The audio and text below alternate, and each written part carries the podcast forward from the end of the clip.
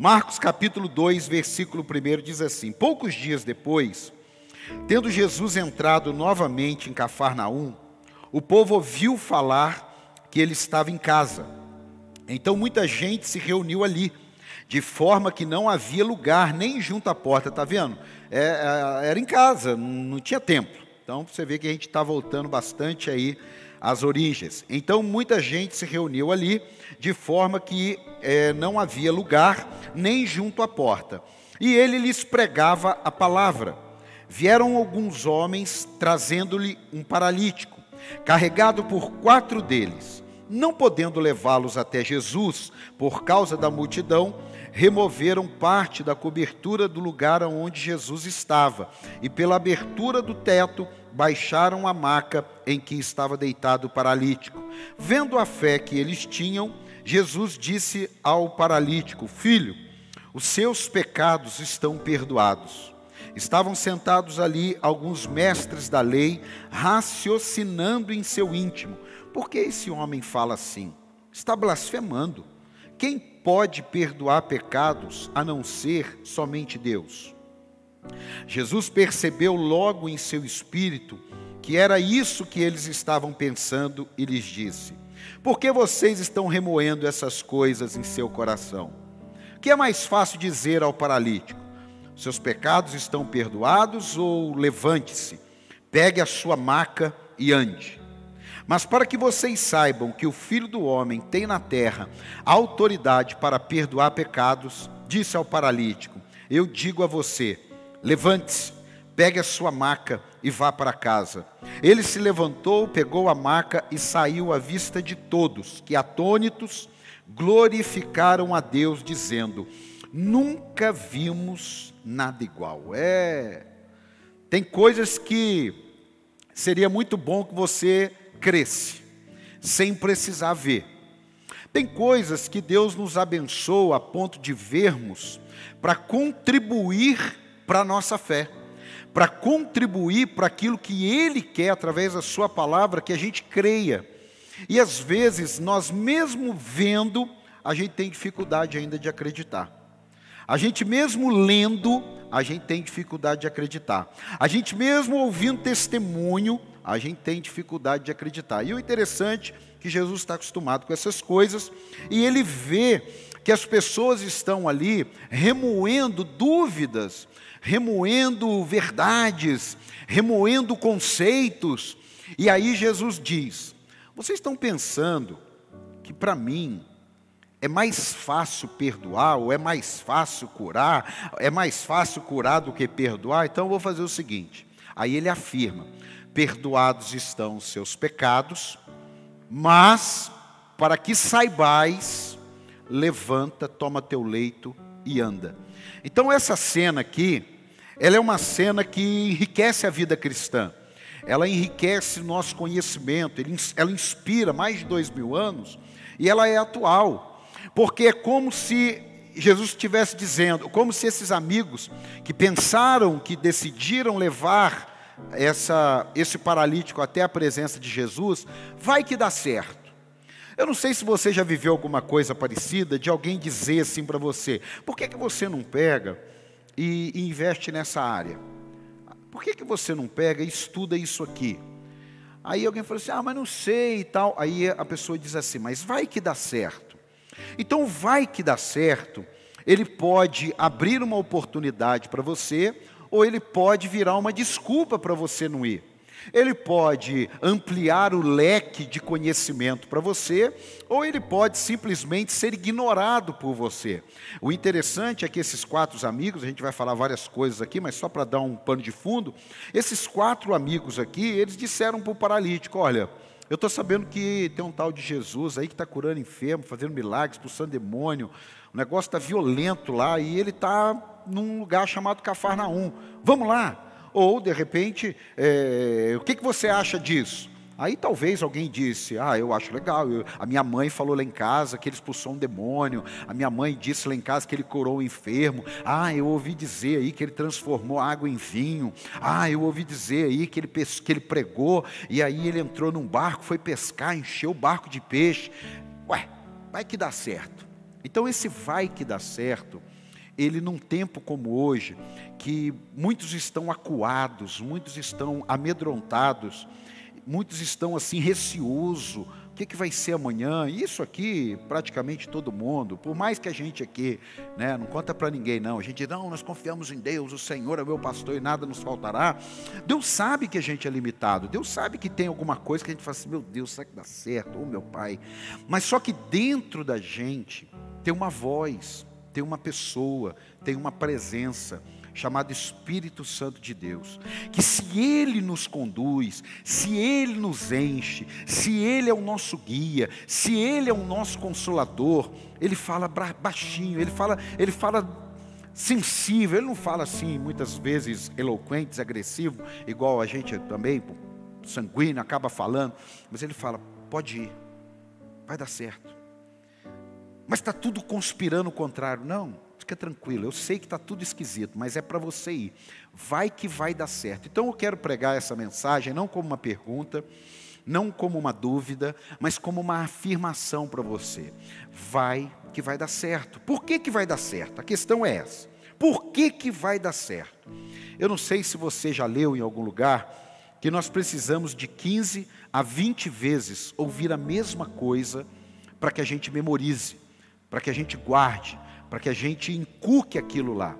Então você imagina, eu tenho 20 anos de convertido, eu não li 20 vezes a Bíblia inteira, eu devo ter lido vários partes dela as mesmas vezes, as mesmas vezes. Mas eu não acho que eu li 20 vezes a Bíblia, pegando 20 vezes. Eu acho que eu não li. Mas todas as vezes tem alguma coisa nova. Talvez esse texto aqui você falou, puxa, mas esse texto aí eu já conheço. Eu sei que tem o tópico 1, tem o tópico 2, tem o tópico 3. Então, mas vai que tem algo novo. Vai que dá certo de maneira diferente para você. Porque nós temos ouvido tanta palavra, Deus colocou muito forte ao meu coração isso. Cuidado para você não achar que de tanto que você já ouviu, que não tem mais nada para você ouvir. Uma vez eu ouvi uma entrevista do presidente da Coca-Cola, isso tem muitos anos, na época eu era representante comercial.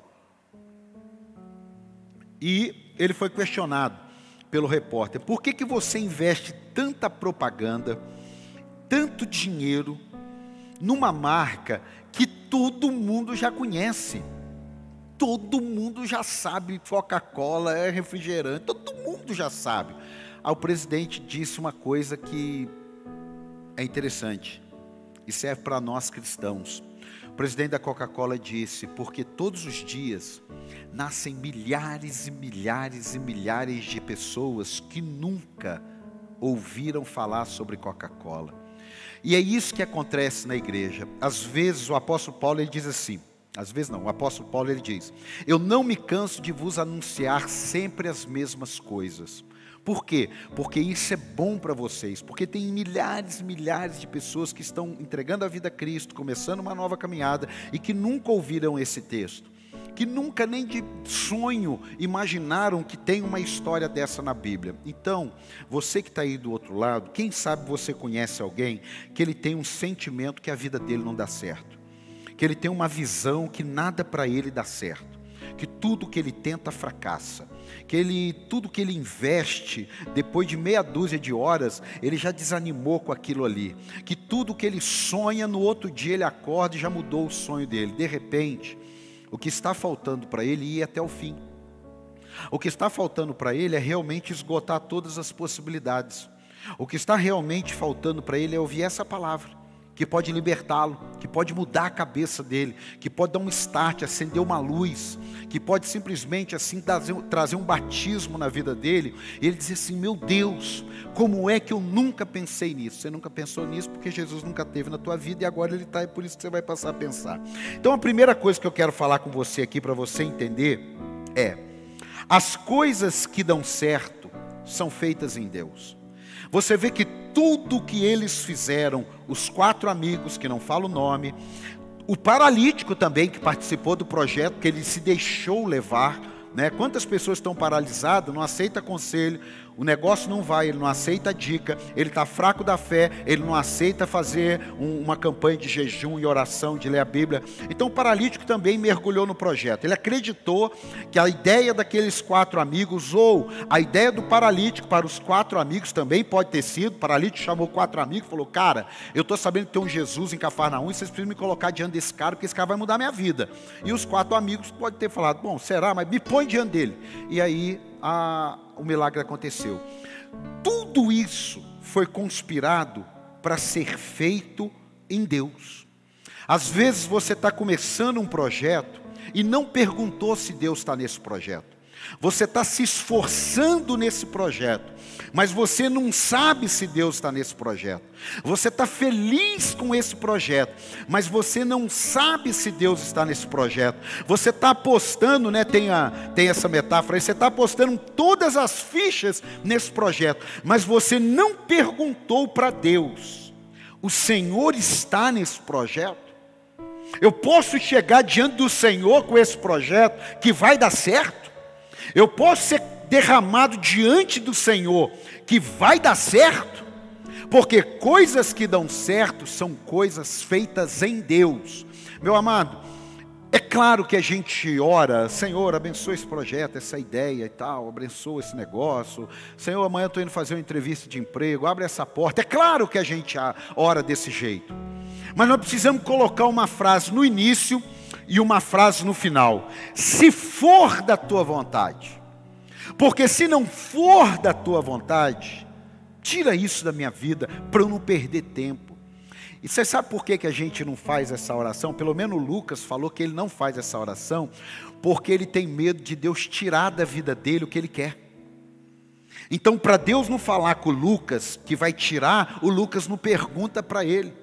É como o seu filho, que tem coisas que ele fala assim: não, não adianta nem pedir para o pai e com a mãe, que eles não vão deixar. Não adianta, não, eles não vão deixar. Então tem coisas que Deus está esperando você perguntar para Ele. Tem projetos que Deus está esperando você colocar diante dele e perguntar para Ele: e aí? Isso aqui é para eu ficar paralisado ou para eu tomar meu leite e andar? Deus vai te dar essa resposta. Olha que coisa interessante. Eles movem um telhado, não por causa de goteira, né? A gente estava mexendo com goteira aqui, graças a Deus, aleluia. Né? Pelo menos não goteja enquanto não chove, né? Isso aí já é uma bênção de Deus. Mas por causa de Jesus, eles não estavam mexendo no telhado para colocá-lo diante de algum lugar. Eles estavam mexendo no telhado para colocá-lo diante de Jesus. E aí, escute isso. Tudo o que fizermos por causa de estar na presença de Jesus, vai dar certo. Eles não estavam lutando contrário à vontade de Deus. Amado, eu não sei você, eu já lutei contrário à vontade de Deus, mas sem saber. Eu já lutei contrário à vontade de Deus sem ter perguntado para Deus. E aí, quando eu perguntei para ele, ele falou: Não sei porque você está fazendo isso. Eu não te chamei para fazer isso. Eu, não, mas eu tô, eu tô, eu tô me esforçando, mas eu, você se esforçar por algo que eu não pedi para você fazer, qual o sentido nisso? Às vezes a gente espiritualiza muito. Ô pastor, mas não tem que espiritualizar? Não, você tem que ser espiritual. Porque se você for espiritualizar tudo, você vai ter problema.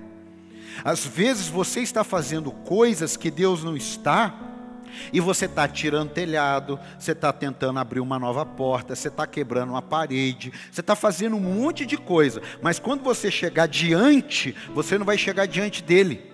Você vai chegar diante de alguma coisa e nada vai acontecer diante de alguma coisa. Olha só, o que, que Jesus fala sobre isso? Anota aí para mim, pastor André, João 15, 5. João 15, 5. Diz assim: quem está falando isso é Jesus. Eu sou a videira, vocês são os ramos. Se alguém permanecer em mim e eu nele, esse dará muito fruto, pois sem mim vocês não podem fazer coisa alguma. Se alguém não permanecer em mim, será como o ramo que é jogado fora e seca e tais ramos são apanhados e lançados ao fogo e queimados. Se eu estiver fazendo alguma coisa ligado na videira, vai dar fruto. Mas se eu estiver fazendo alguma coisa ligado em mim, nas minhas emoções, no que eu acho, no que eu acredito, no que eu creio, no que eu penso, mas Jesus não está ali, Jesus está dizendo: sem mim nada podeis fazer.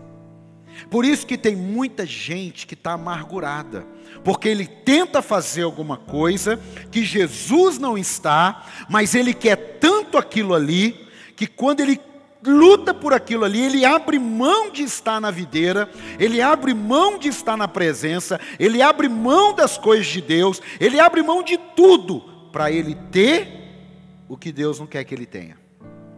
Então a primeira coisa para as coisas darem certo para você é essa frase: as coisas que darão certo, elas são feitas em Deus. Escreve aí, pastor André, as coisas que darão certas serão feitas em Deus.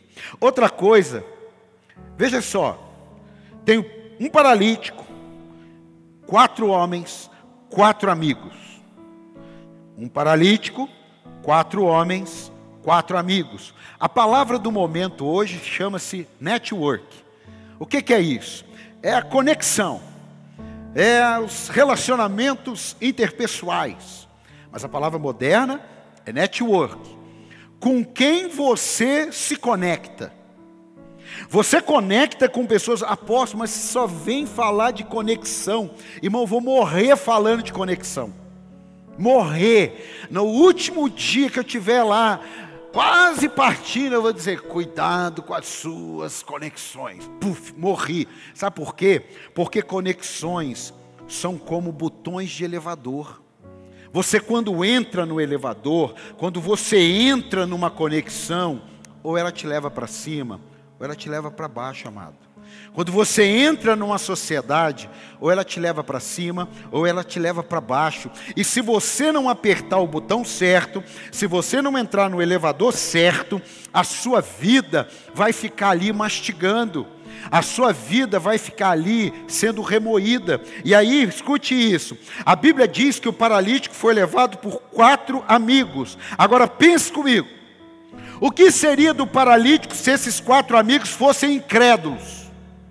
Incrédulo não ajuda ninguém a ir para perto de Deus. Incrédulo não ajuda ninguém a prosperar, porque ele não acredita em nada, não é só nas coisas de Deus, não. Quando nós falamos, ah, essa pessoa ela é incrédula, não fique só espiritualizando, não. Muitas pessoas, elas até acreditam em Deus, mas são incrédulas que haverão dias melhores, são incrédulas que o mal vai passar, são incrédulas que existe alguém do bem, são incrédulas que nem todo mundo é ruim como ela pensa, são pessoas incrédulas que nunca abrem porta para ninguém ter acesso, que nunca dão uma oportunidade para ninguém por quê? Porque elas se tornaram incrédulas. E às vezes, nós temos muito network com pessoas incrédulas. Com pessoas que, quando você diz assim, e aí, o que, que você acha dessa situação? Ah, eu penso o seguinte, ela fala o que ela pensa. Aí você diz assim, então, mas eu estava lendo a Bíblia, a Bíblia fala sobre. Não, não vem com esse negócio de Bíblia, não. Não, mas não, não, não vem com esse negócio de Bíblia, não, de pôr Jesus, de tirar Jesus. Para com essa conversa. Vamos pensar a gente aqui, amado. Tem coisa na minha mente que quando eu lembro que eu penso, eu peço perdão a Deus só de ter pensado. Tem coisas que quando vem ao meu coração, eu falo, Senhor Jesus, me perdoe só desse pensamento ter vindo até a minha mente. Por quê? Porque muitas vezes trazem incredulidade. É interessante que escute isso aqui, ó. Se Jesus se, se os amigos levaram uma pessoa diante de Jesus, onde as pessoas que convivem com você, que trabalham com você, que estudam com você, que se relacionam com você, onde elas te levariam quando alguma coisa na sua vida estivesse paralisada? Eu vou te dar um testemunho aqui. Eu tinha uns 10 anos de idade, mais ou menos, e eu comecei a ficar ruim Comecei a ficar ruim, não. Acho que eu não estava estudando mesmo. E eu tirei umas duas, uns dois bimestres, eu fui ruim em matemática. Fui ruim. fui ruim, tirei cinco, tirei quatro. E a minha mãe, coitada, com a melhor das intenções, ela deve estar assistindo aí, ela vai lembrar disso, com a melhor das intenções, falou: Meu Deus, o que está acontecendo com o Paulo Henrique? Paulo Henrique é um bom aluno. O que, que será que aconteceu? Aí conectou com uma pessoa da nossa família. Ah, eu não sei o que está acontecendo com o Paulo Henrique. Paulo Henrique está ruim em matemática tirou duas notas baixas. Isso não é de acontecer. Essa pessoa falou: Já sei. Lucas, escuta essa. Já sei. Ele está precisando de um passe. É, ele está precisando de um passe. Sabe o que, que a conexão da minha mãe com essa pessoa fez? Me levar num lugar, uma pessoa fumando um cachimbo, fumando um charuto, falando grosso, jogando uns negócios em mim, baforando na minha cara e dizendo: ele vai ficar bom. Eu, aí que eu tirei zero mesmo. Eu tinha 10 para 11 anos de idade. Olha o que, que uma conexão errada pode fazer. Graças a Deus, quando eu entreguei minha vida a Cristo, todo esse mal caiu por terra. Amém? Amém? Glória a Deus, né? não tem ninguém para dar um glória, eu dou glória por mim mesmo. Acabou. Mas eu estou mostrando para você que se a minha filha, o meu filho, com a minha esposa, forem mal em alguma área da nossa vida, da vida deles, o que, que nós vamos fazer? Nós vamos colocar diante de Jesus. Nós vamos dobrar o nosso joelho vamos falar: Senhor, esse negócio não vai, essa coisa não acontece. Senhor, faz a obra. Agora, minha mãe, tadinha, está ouvindo aí, tadinha, expondo a minha mãe, mas não tem problema, ela é de Jesus, batizada, lavada, remida, entende isso. Mas a minha mãe não sabia. Então é muito importante com quem a gente se conecta, por quê? Porque portas de Deus passam por pessoas. Escreve aí, pastor André portas de Deus passam por pessoas. Deus não coloca um cachorro para te abençoar. Você colocou um cachorro que você pegou, brinca com ele, coça ele, está tudo certo. Deus coloca uma pessoa para te discipular. Deus coloca uma pessoa para te influenciar. Deus coloca uma pessoa para te dar uma oportunidade de emprego. Deus coloca uma pessoa para te abrir uma oportunidade no ministério. Quando Deus quer abençoar alguém, Ele coloca uma pessoa. Agora, e quando o diabo quer atrapalhar a vida de alguém? O que, que você acha que ele coloca? Um, um jumento? É, de vez em quando até parece mesmo que é um jumento mesmo. Mas é um jumento? É um cavalo? É um passarinho? Não. Ele coloca uma pessoa. Do mesmo jeito que eu e você, sendo usado por Deus, podemos ser bênção na vida de uma pessoa, ser usado por demônios, podemos ser maldição na vida de outras pessoas. Por isso é tão importante isso, a primeira lição. Tudo vai dar certo colocado diante de Deus. Segunda lição, seu network, que é a palavra do momento para ficar bonita, seu network fará toda a diferença na sua vida. Nesse período de lockdown, eu tenho falado para a liderança. Conecte com as pessoas da igreja, conecte com as pessoas que se relacionam. Muitas pessoas não fizeram fichas de membros, achavam bobeira.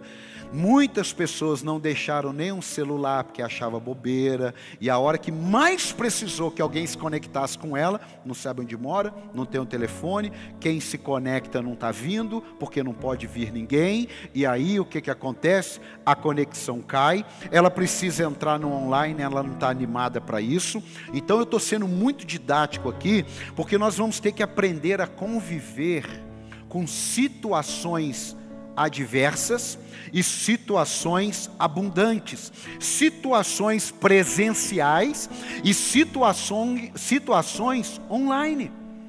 Então, em nome do Senhor Jesus, apresente o seu projeto diante de Deus.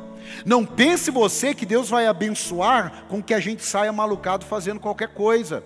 Que o desespero é o avalista para Deus abençoar. Não é. Não é. Deus não abençoa alguém tomando uma atitude desesperada só porque ele não quer perguntar para ele. Só porque ele não quer falar com Deus, Deus abençoa aquilo que ele estiver. Quem está entendendo aqui, diga glória a Deus. Como não tem ninguém, pastor André me ajudou aqui. Ó. Você já parou para pensar quantas oportunidades perdemos na vida porque estávamos conectados errado? Pense nisso. Diga bem, anota aí, pastor André. Vai dar certo a minha vida. Coloca aí, você também pode colocar aí.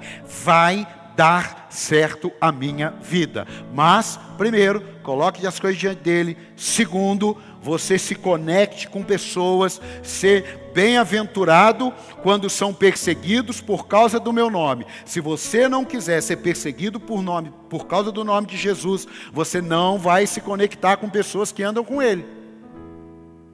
Preste atenção nisso. Jesus ele é o Senhor da tua vida e nós estamos vivendo um tempo que vão pegar pesado contra a nossa fé, vão pegar pesado contra as nossas crenças, vão pegar pesado contra nossos valores e você vai ter que se manter firme ali. Dê o pau que der. Terceira coisa, novos tempos exigirão criatividade. Você vê que há dois mil anos atrás, um grupo de pessoas chegou com um paralítico no culto. O culto estava lotado, a porta tinha nego saindo pelo ladrão, a janela tinha nego caindo para fora, a porta dos fundos tinha nego saindo para fora, todos os lugares lotados. Tem muita gente que hoje faria assim, viu? Falei para você, tá cheio. Antes a gente tivesse ficado em casa assistindo Faustão. A gente veio até aqui, perdemos viagem, perdemos tempo, perdemos, perdemos, perdemos. Tá vendo? Eu falo para você, esse negócio de Jesus não dá certo, não. Eles pensaram assim? Não. Eles disseram: peraí, peraí, peraí, peraí, peraí, peraí, peraí. A porta está cheia. Eu falei janela, algumas casas na época nem tinham janela, mas a janela está lotada. Eu falei porta dos fundos, mas naquela época não existia porta dos fundos, mas vamos falar. A porta dos fundos está lotada. Mas espera aí. O telhado está vazio. Presta atenção. O telhado está vazio. Sabe qual é o grande desafio nosso por servirmos a Jesus? É que a gente quer tudo prontinho. A gente tem uma ideia e quer que tudo seja certinho. Quando Deus colocou no meu coração começar esse ministério, vou te contar essa aqui. Quando Deus colocou, eu vi o pastor Elias contando hoje algumas coisas do início, me inspirou a contar. Quando Deus colocou no meu coração colocar esse ministério, sabe, é, é, plantar esse ministério, sabe o que, que eu fiz? Falei, já sei. Eu vou convidar um grupo de pessoas e vou pedir uma ajuda para eles. Aí eu convidei um grupo de pessoas, tá tudo certinho. Eu convido um grupo de pessoas, peço ajuda para eles, eles vão me ajudar, eles vão me animar e as coisas vão dar certo. Não deu nada do jeito que eu planejei. Deu ruim naquele dia. E se eu tivesse, ah, Chamei essa turma aí para me ajudar, não deu muito certo. Ah, acho que, eu, acho que não é de Deus não, né? Acho que deu zebra, né? Não mexer com esse negócio não. Porque se tivesse que Deus nesse negócio, tinha dado certo. Não foi isso que eu pensei. Por que, que não foi isso que eu pensei? Porque eu sabia que tudo estava sendo colocado diante de Jesus. Eu sabia a voz que falava no meu coração. Se você entender a voz que está falando ao teu coração, por mais que você precise de quatro amigos, pode ser que você não tenha num primeiro momento esses quatro, mas você pode ter certeza. A Bíblia não fala, mas eu posso conjecturar. Será que esses quatro foram os primeiros a serem chamados pelo paralítico? Será que esses quatro eram amigos íntimos do paralítico? A Bíblia não fala isso. Pode ser que quatro pessoas em oração falaram assim: o que, que você acha da gente convidar aquele vizinho que é paralítico e levá-lo até a casa onde está Jesus? E aqueles quatro desconhecidos chegaram na casa do paralítico e disseram: Olha, eu não sei o que, que vocês acreditam, eu não sei o que, que vocês pensam, mas olha, tem um Jesus que está passando e ele pode resolver o problema do seu filho, ele pode resolver o problema do seu marido ou do seu cunhado, eu não sei, mas nós aqui em oração, Deus colocou no nosso coração pegarmos ele e levarmos ele, colocá-lo diante de Jesus, porque ele vai ser curado. Pode ter sido isso, pode ter sido. Então a criatividade, ela vai fazer a diferença. Nós aqui do ministério, nós temos conversado muito, sabe o que? O que vai ser a igreja agora? Porque agora tem a igreja virtual aí, ó, no online, tem a igreja física. Daqui a pouco tem um outro tipo de prospecto que a gente não sabe. Não sabemos mais. Mas uma coisa eu sei: servimos um Deus criativo. Servimos um Deus que é muito mil anos à frente do que nós vivemos hoje. Mas muito, muito. Ah, você acha que lá no céu está todo mundo apavorado? E aí, está sabendo? Deus está desesperado. O que, que foi? Não ficou sabendo? Tem um tal de Covid lá? Você não viu? Deus não sabe o que faz, porque ninguém consegue descobrir a cura, ninguém consegue resolver 100% da vacina. Você está sabendo que Deus está desesperado? Você acha que no céu está assim? Você acha que o céu está em lockdown? Você acha que os anjos do Senhor estão tá no fica em casa? Você acha que os anjos, cadê os anjos? Deus falando no céu, cadê meus anjos? Está tudo em casa. Não, amado. O céu continua ativo. O reino de Deus continua se movimentando. Os anjos ministradores estão subindo e descendo. As nossas, as nossas orações nunca subiram tanto ao céu. Cinco dias de jejum e oração, e live todo dia, e culto online, e hoje às 10, e ontem às 8, e agora às 18, e amanhã 9 da manhã. Nunca teve tanta oração. E amanhã todo mundo, cristão, evangélico, católico, sei lá, que todo mundo quiser, todo mundo em jejum e oração. Está igual o tempo de Esther, quando o tio de Esther fala: Esther, nós vamos apregoar um jejum em toda a nação, para que haja livramento do nosso povo, meu amado. Criatividade. A palavra crise, segundo dizem, que em chinês é derivado da palavra criativo. Então, na crise, seja criativo. Olha aqui, quantas pessoas tinham dificuldade de fazer coisas. Hoje eu vejo gente na rede social anunciando trufa. Trufa. Bolo em pote. Quando bolo em pote, o negócio tem o quê? Uns cinco anos, bolo em pote, pastor? Uns cinco anos. Cinco anos, bolo em pote. Pega aquele bolo bonitinho. Eu não sou amigo disso, não, me perdoe. Pega aquele bolo bonitinho e soca ele num pote. Tampa ele e vende para você por 8, 10 reais. Alguém foi criativo, alguém pensou um negócio daquele, mas sempre teve pote e sempre teve bolo. Mas alguém falou: Eu vou fazer um bolo em pote. É simples. Talvez você está aí chorando para os cantos, como é que vai ser? Tem hora que a gente dá vontade de chorar para os cantos mesmo. Não vou fugir disso, não. Tudo fechado, aquele clima, mas eu tenho que me lembrar: não, peraí. Há um Deus que pode mudar todas as coisas. Há um Senhor de toda a terra. A casa estava cheia, sim, mas o telhado estava vazio. Coloca aí, a casa estava cheia, sim, mas o telhado estava vazio. Escute isso: eles não podiam remover a multidão. Presta atenção nisso. Eles não podiam remover a multidão, mas podiam remover telhas. Ei, ei, ei, eles não podiam remover a multidão eles não podiam remover aquele monte de gente, mas eles podiam remover telhas.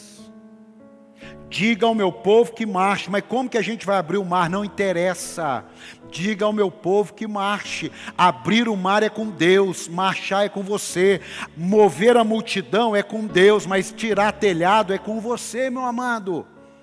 É com você, talvez você está aí, você está assistindo série em cima de série, não fez um curso de graça online. Você é um profissional da área, não fez um curso de graça online. Assiste televisão o dia inteiro, não assiste um negócio que acrescenta para a tua alma, não acrescenta para a tua mente, e é cristão, e conhece a Bíblia. Ah, meu amado. Gente que para na primeira dificuldade. Vamos embora Está cheio. Sabia que não ia dar certo. Hum. Desiste, irmão, com esses negócios. Começa a ouvir a voz dele. Começa a ouvir pessoas que estão te colocando para frente. Começa a ouvir pessoas que vão colocar você no lugar onde Deus colocou já antes de você existir. Presta atenção nisso. A Bíblia diz que antes que cada dia seu fosse vivido, ele já escreveu todos os dias. Presta atenção, está na Bíblia. Todos os seus dias foram escritos antes que algum dele tivesse sido vivido. Então eu, quando eu conheci a Deus, aprendi isso, eu não preciso mais pedir para Deus me abençoar nos meus projetos. É claro que eu peço, mas em primeiro lugar eu quero, Senhor, quais são os caminhos que o Senhor tem para a minha vida? Se eu tiver em algum caminho que não é teu, por favor, em nome de Jesus, me tira, para eu não perder tempo. É como a parábola dos talentos. Foi uma oportunidade que o dono deu de praticar a criatividade. Às vezes você está aí nesse período de pandemia, você estava com tantos sonhos, e só por causa da pandemia, no sentido que a pandemia não vai te matar, alguns morreram sim, mas nós estamos vivos. E aí? Nós vamos ter que viver. Ou nós vamos daqui a cinco anos dizer assim: poxa, se não fosse o Covid, é claro que tem algumas coisas que vão mudar, é claro. Não vim aqui enganar você, não. Mas cuidado para você não mergulhar no engano de que agora nós não temos mais chance, de que agora está a multidão. Não, nós vamos ter que tirar o telhado. Olha aqui, o que é a parábola dos talentos? É uma oportunidade de praticar a criatividade. Deus é criativo. Olha a criação, olha os animais, olha os peixes, olha as aves, olha as nuvens, pega uma foto das galáxias e você olha e fala assim: meu Deus, parece um quadro pintado por um artista. Por quê? Porque Deus é criativo. Nenhum de nós somos iguais. Eu tenho uma mãe que ela é irmã gêmeas, não são iguais. Ah, é gêmeos, não, mas é quase idêntico quase idêntica a uma coisa. Não existe um idêntico ao outro. Apesar da minha mãe ser irmã gêmeas da minha tia, o DNA dela é outro, a digital dela é outra, a retina dela é outra. Por quê? Porque Deus é um Deus criativo. Então busque criatividade em Deus, busque sabedoria em Deus e pode ter certeza. Apresente-se diante dele, conecte com as pessoas que Deus estabelecer. E tem um detalhe: não tenha medo quando Deus tirar você da vida de alguém. Não tenha medo quando Deus tirar alguém da sua vida. Isso faz parte do processo. Preste atenção nisso. Eu tinha até me esquecido, falando de network. Existem pessoas que vão com você até o fim da tua vida. Sua esposa, casamento, seus filhos. Mas existem pessoas que vão viver ciclos da sua vida. Eu tenho aí ciclos na minha vida de grupos de pessoas que me ajudaram. E sou grato a eles, porque são como corridas de bastão. Que pegaram eu aqui, me deixaram aqui, veio um outro grupo, me levou, me deixou aqui, veio um outro grupo, me levou. Assim é a vida. Assim são as coisas de Deus, sim. existem coisas na nossa vida que elas são temporais. Eu fiquei 10, 15 anos da minha vida, de 25 até, é, uns 15 anos, sendo um vendedor. Eu estava com network com grupos de pessoas do meu meio. E Deus foi lá e me colocou como líder de um ministério. E Deus colocou outras pessoas que me conectaram. E Deus colocou outras pessoas que me conectaram depois. E assim serão todos os dias da nossa vida. Uma hora nós entramos na vida de alguém, outra hora nós saímos da vida de alguém. Uma hora Deus coloca pessoas na nossa vida, outra hora Deus tira pessoas da nossa vida. Assim como faz com alguém, faz com você, faz comigo. E isso não significa que é para a gente parar. Isso não significa que o mundo acabou. Guarde isso. Deus sabe que tem coisas que não podemos, mas Deus sabe que tem coisas que devemos fazer. Vou repetir: Deus sabe que tem coisas que não podemos, mas Deus sabe que tem coisas que devemos fazer. E enquanto não as fizermos, não adianta ficar, Senhor, me abençoa. Senhor, fala comigo. Senhor, não sei o quê. Senhor, não sei o quê. Eu estava lendo um texto, eu falei, poxa, esse texto tem a ver com esse tópico, que é Isaías 45, 1. Diz assim, Isaías 45, 1. Assim diz o Senhor ao seu ungido, a Ciro, cuja mão direita eu seguro com firmeza para subjugar as nações diante dele e arrancar a armadura de seus reis, para abrir portas diante dele, de modo que as portas estejam trancadas. Eu irei adiante de você, Aplainarei montes, derrubarei portas de bronze, romperei trancas de ferro. Agora olha aqui. Darei a você os tesouros escondidos, riquezas armazenadas em locais secretos. Sabe para quê? Para que você saiba que eu sou o Senhor, o Deus de Israel, que o convoca pelo nome. Sabe o que, que Deus está dizendo? Ore, porque tem coisas que estão escondidas nele, que se você buscar, se você mergulhar, ele vai dar coisas escondidas. Eu lembro da minha avó, falei isso aqui, lembrei agora. A minha avó morava na roça e era oito quilômetros da cidade, lá em Bananal, falecida avó Alda. Era oito quilômetros da cidade. Então, tudo na roça, você que já morou na roça, você que vai de vez em quando, tudo na roça é mais gostoso. Aqui, você pega uma Coca-Cola, vai na padaria, você compra uma bala, está ali do lado, tudo, tudo é fácil. Mas quando você está na roça, oito quilômetros da cidade, estrada de terra, estrada ruim, a minha avó, eu falava assim, ô vó, só não tem uma balinha aí não? Ela falava assim, espera aí, não vó, eu vou com a senhora, não, espera aí, ela não deixava eu inventar a bala, porque é igual um devorador, eu ia arrebentar com as balinhas dela. Ela falava, não, espera aqui, Paulo Henrique. Lembro disso direitinho, minha falecida avó Alda. Se tiver aí um parente me ouvindo, vai lembrar. Paulo Henrique, senta aqui. Ela punha eu sentada na cadeira da mesa da cozinha, ela entrava no ambiente e voltava com a mãozinha de bala. Irmão, eu acho que tinha alguma coisa naquele lugar, porque eu entrava depois, eu revirava aquele troço, eu virava de cabeça para baixo, eu virava de cabeça para cima, não achava as balinhas da minha avó. Passava dois dias, eu falava, vovó, acabou as balas, dá umas balinhas para mim senta aí que eu vou pegar. A véia voltava com as balinhas na mão de novo. Não sei se tinha alguma magia naquele lugar lá, sei lá. Então, meu amado, Deus tem balinhas para você que só Ele sabe aonde está. E se você o buscar, Ele vai fazer você descobrir para que você saiba que Ele é o Senhor de toda a terra. Aleluia. Eu termino aqui, ó.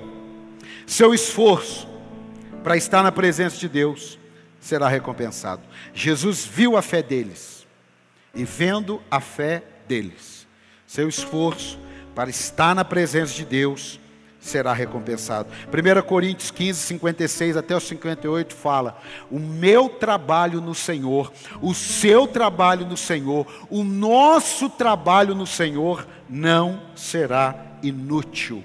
Ou seja, o que você faz pelas causas de Deus, o que você faz pelo reino de Deus, não será inútil, em nome de Jesus. Segundo, para terminar aqui, ó. Segunda frase, segundo tópico, segunda dica. Não viva pelo julgamento alheio. Isso aqui dá uma mensagem, eu nem vou entrar nisso, mas Jesus disse assim: por que, que vocês ficam remoendo essas coisas? Quem vocês pensam que eu sou? Vocês estão pensando que só porque eu falei perdoados estão os seus pecados, eu não tenho capacidade, eu não tenho poder para fazer o que eu falo que eu faço? Jesus ele está nos orientando aqui, ó, eu vou te dar uma dica. Não viva pelo julgamento alheio. Quem vocês pensam que eu sou? Para que o que eu falo é o que eu falo é da boca para fora? Irmão, se você se deixar levar pelo julgamento alheio, você vai ter algumas dificuldades muito grandes. Porque, olha o que, a Bíblia diz, vamos, vamos, vamos para a Bíblia. Jeremias 11, 20. Jeremias 11, 20. O Senhor dos Exércitos, justo juiz, não é juiz do STF, não, é o justo juiz, Jeremias 11, 20, que provas o coração e a mente, Espero ver a tua vingança sobre eles, pois a ti expus a minha causa. É Deus quem nos julga. Eu não, olha, amado, infelizmente eu tenho que confessar aqui um eu tenho dificuldade de arrancar da minha mente o pensamento alheio. Mas mas quem vai te julgar e quem vai me julgar justamente sabe quem a gente é sabe o que a gente faz quando ninguém está vendo.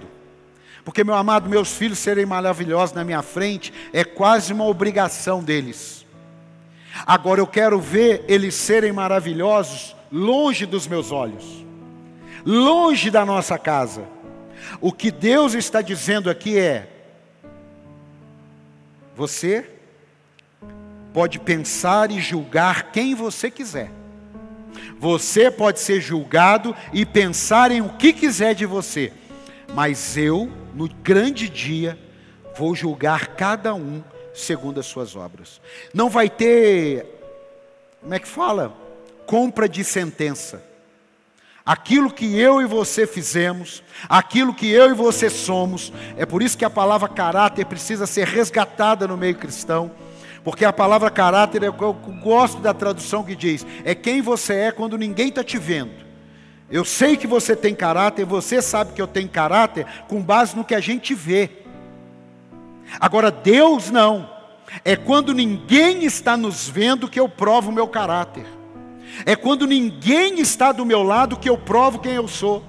É quando nenhuma câmera escondida está me filmando que eu provo quem eu verdadeiramente sou. Uma vez eu vi uma pessoa dizendo: Você quer conhecer uma pessoa?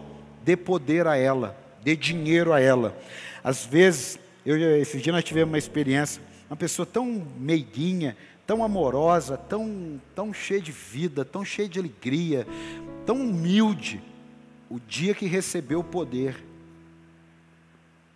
ficou complicado. Então, aprenda isso. Jeremias 11, 20. O Senhor dos Exércitos, justo juiz, que provas o coração e a mente, espero ver a tua vingança sobre eles, pois a ti expus a minha causa. O que importa não é o que os outros pensam de você, mas o que Deus tem certeza de você.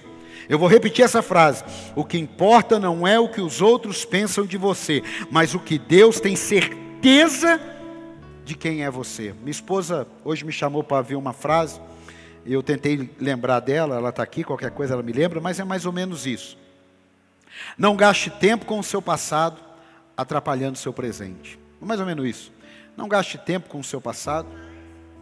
Não gaste tempo demais com o seu passado a ponto de atrapalhar o seu presente. Então, meu amado, siga a sua vida, vai arrancar o telhado, vai fazer o que tem que ser feito. E Filipenses 3,13, para fechar, diz assim: Irmãos, não penso que eu mesmo já o tenha alcançado. Tudo que eu prego aqui, pelo menos eu, o que eu prego, muitas coisas eu tiro nota 3, eu tiro nota 7, eu tiro nota 9. O 9 eu luto para 10. O 7 eu luto para não cair. O 3 eu luto para pelo menos chegar a 7. Tem coisa na sua vida que você vai ter que esquecer. Não adianta você ficar querendo mudar passado. Ninguém muda passado, nem Deus muda passado. Meu amado, aquele filminho clique do controle que adianta, ele não volta. É mais ou menos assim a vida. Não adianta você querer voltar no passado para resolver uma bronca. Tem coisas que dá para você resolver. Tem coisas que não dão para você resolver. Aceite isso.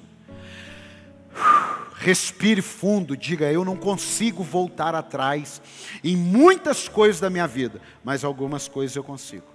Eu não consigo resolver o problema daquele nível, mas alguma coisa eu resolvo. Eu vou te dar um exemplo e eu encerro. Uma pessoa disse: Eu, eu abandonei meu filho e ele cresceu sem pai, e não vou nem falar muitos detalhes para ninguém ficar pensando. Eu cresci sem meu pai e o pai disse: Eu cresci sem meu filho. O que, que eu faço? Você não vai conseguir voltar o seu filho para o ventre, ele nascer e você cuidar dele. Você não vai conseguir voltar o seu pai lá atrás e você colar nele. É daqui para frente. Se perdoem, se arrependam, sejam sinceros e seguir frente. Não tem como. Não adianta. Ah, porque no meu aniversário de 15 anos o senhor não estava. Eu não estava. Eu não tenho como voltar. Você quer me dar uma chance para viver para frente? Não. Direito seu. Quero. Ótimo. Por quê? Porque, irmãos, não penso que eu mesmo já o tenha alcançado, mas uma coisa faço. Filipenses 3, 13 e 14. Uma coisa faço, esquecendo-me das coisas que ficaram para trás esquecendo-me das coisas que ficaram para trás e avançando para as que estão adiante. Prossigo para o alvo, a fim de ganhar o prêmio do chamado celestial de Deus em Cristo Jesus. Amado, se o anjo da morte vai passar dia 30, não me importa. Se o anjo da morte vai passar hoje, não me importa. O que me importa é se hoje Jesus me chamar, para onde eu irei? Se hoje Jesus me chamar, se hoje Jesus te chamar, para onde você irá? Pense nisso. Sua vida não se resume em 100 anos. Sua vida é eterna, com Deus ou sem Deus, com Jesus ou sem Jesus. Não, mas eu não acredito nisso. Isso não tem a ver com o que você acredita, isso tem a ver com onde você vai passar a eternidade. A eternidade não muda pelo que eu acredito, a eternidade muda onde eu vou passar por aquilo que eu acredito. Então, que em nome do Senhor Jesus, conecte a pessoas que vão te levar para Jesus, seja criativo. Um tempo ruim como esse, seja criativo. Cuide da sua saúde, falei quinta-feira aqui, cuide da sua mente Cuide da sua alimentação. Cuide, cuide da sua cabeça. Cuide, cuide da sua vida espiritual. Cuide, cuide, porque no final é isso aí que vai realmente ecoar na eternidade. Se você puder fechar seus olhos, se você puder, se você não puder, não tem problema. Eu quero orar com você. Pastor André, vem cá. Pai, no nome do Senhor Jesus. Obrigado, Deus, por tudo que o Senhor tem feito. Em tempos como esse, quanto mais edificados, enraizados estivermos a nossa fé, enraizados estivermos a nossa fé, mais firmes, mais fortes, estaremos para enfrentar os embates e os desgastes da vida. O Senhor é o nosso Deus, o mesmo Deus que operou no passado, é o mesmo Deus que opera no presente. O Aleluia. mesmo Deus que curou aquele paralítico é o mesmo Deus que cura você hoje. O mesmo Deus que mudou a história daquele rapaz, que até aquele dia era carregado pelos outros, daquele dia em diante passou a andar, passou a trabalhar, passou a conquistar, passou a ser alguém reconhecido, e é isso que Deus quer tirar a gente da paralisia, tirar a gente da, da inércia, tirar a gente do ostracismo, tirar a gente da paralisia espiritual, física, mental, emocional e nos colocar de pé. E aquele leito que representou durante anos o lugar de estagnação, agora era um troféu, agora era um alvo que todos olhavam e diziam: sabia que aquela cama era de um paralítico, mas um dia ele esteve diante de Jesus e Jesus o chamou a ficar de pé, a vida dele foi mudada e agora aquele leito está vazio, assim como a cruz está vazia, mas eu e você estamos cheios da presença de Deus, no nome de Jesus, amém, amém e amém. amém. Que o Senhor te abençoe.